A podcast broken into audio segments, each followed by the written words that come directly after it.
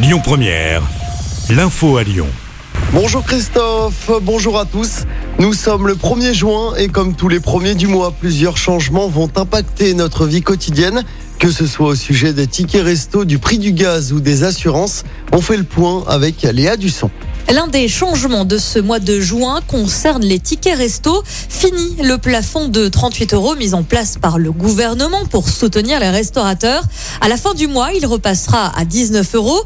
Concernant les tarifs réglementés du gaz appliqués par Engie, ils vont augmenter de 4,4% dès aujourd'hui. Une hausse liée au stock mis à mal par la guerre en Ukraine. Bonne nouvelle en revanche pour le droit d'accès à disposer d'un compte bancaire. Il va être simplifié. Une personne qui souhaite ouvrir un compte bancaire et qui ne recevrait pas de réponse dans les 15 jours pourra se tourner vers la Banque de France qui désignera alors d'office un établissement proche du domicile du demandeur.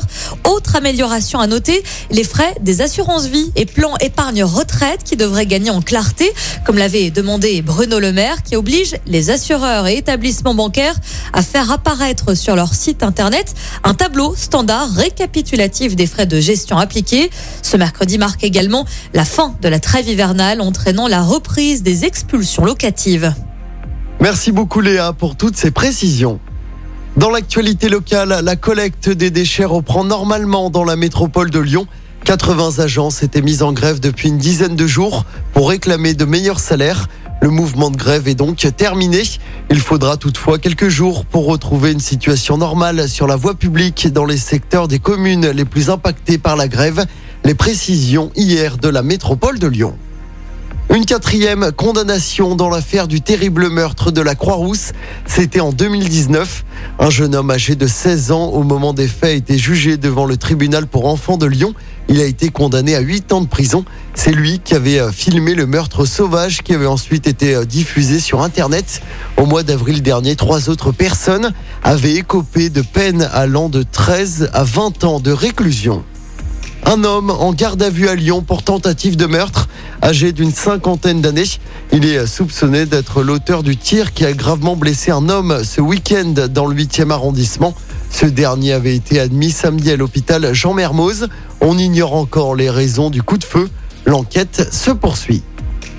On passe au sport avec d'abord du tennis. Il aura fallu attendre 1h16 du matin pour voir Raphaël Nadal triompher de Novak Djokovic en quart de finale de Roland Garros. Victoire en 4-7 en plus de 4 heures de jeu.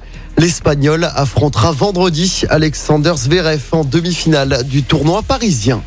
Et puis du basket à suivre ce soir avec le coup d'envoi des demi-finales des playoffs. L'Asvel reçoit Dijon à l'Astrobal pour la première manche. Il faut trois victoires hein, pour accéder à la finale. Coup d'envoi de ce match à 20h. Chez les filles, les Lyon sont dos au mur dans leur finale du championnat. Elles sont menées 2-0 après leur nouvelle défaite hier soir face à Bourges, 78 à 62. Victoire obligatoire samedi à Mado Bonnet pour rester en course dans cette finale. Écoutez votre radio Lyon Première en direct sur l'application Lyon Première, lyonpremière.fr et bien sûr à Lyon sur 90.2 FM et en DAB+. Lyon Première